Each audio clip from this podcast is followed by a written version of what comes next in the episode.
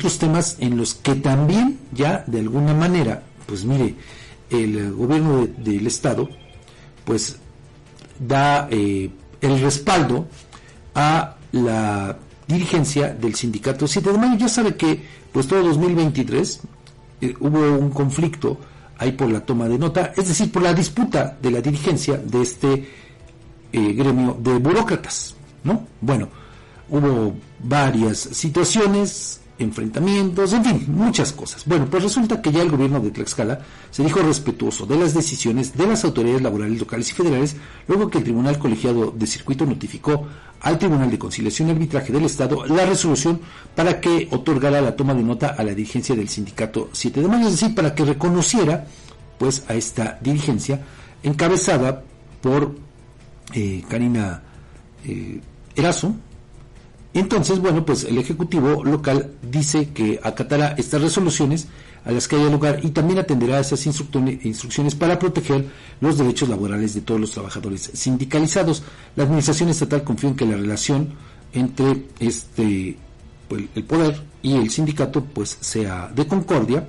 y también defiende que la toma de notas se realizó con base en la instrucción de un tribunal colegiado federal que resolvió a favor de una de las dos partes que impugnaron los procesos de elección gremial. El pasado 26 de diciembre, el segundo tribunal colegiado del 28 circuito notificó al Tribunal de Conciliación y Arbitraje la resolución en la que requirió al presidente de este organismo, Miguel Ángel Trapale, que otorgara eh, la toma de nota en un término de tres días hábiles. Ante ello, se acató la instrucción el 29 de diciembre de 2023, un auténtico regalo, con lo que se validó la elección de Karina Erazo Rodríguez, quien tomó nota en las instalaciones del Sindicato de Trabajadores al servicio de los poderes, municipios y organismos descentralizados del Estado, conocido comúnmente como el 7 de mayo. Y bueno, pues ahora eh, pues estamos ya, le digo, ante esta determinación, pero como le decía, eh, pues aunque en los dichos pues se refiera que no intervino el gobierno del Estado, pues usted dígame si no lo hizo,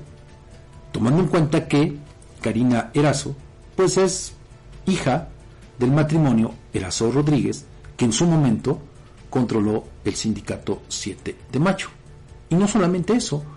pues resulta que eh, la progenitora de Karina, pues es comadre de la gobernadora Lorena Cuellar Cisneros. Entonces vea, pues otra vez, otra vez imponiendo ahí a sus incondicionales, a sus cuates, a sus amigos, en todo este eh, entramado que se dio, le digo principalmente eh, durante 2023, aunque también, bueno, pues ya hubo, pues, eh, algunos indicios de este conflicto desde septiembre de 2023. Pero bueno, pues le digo, ahora vamos a ver si efectivamente Karina Erazo, pues cumple con la responsabilidad que tiene y pues sobre todo de defender los derechos de los trabajadores. No hay que olvidar que por lo menos aquí en Huamantla, pues fueron despedidos unos 80, 80 personas, entre mujeres y hombres, que tenían años laborando en el ayuntamiento eh, de aquí de Huamantla, y bueno, pues ellos fueron despedidos. Pero bueno, así, así las cosas.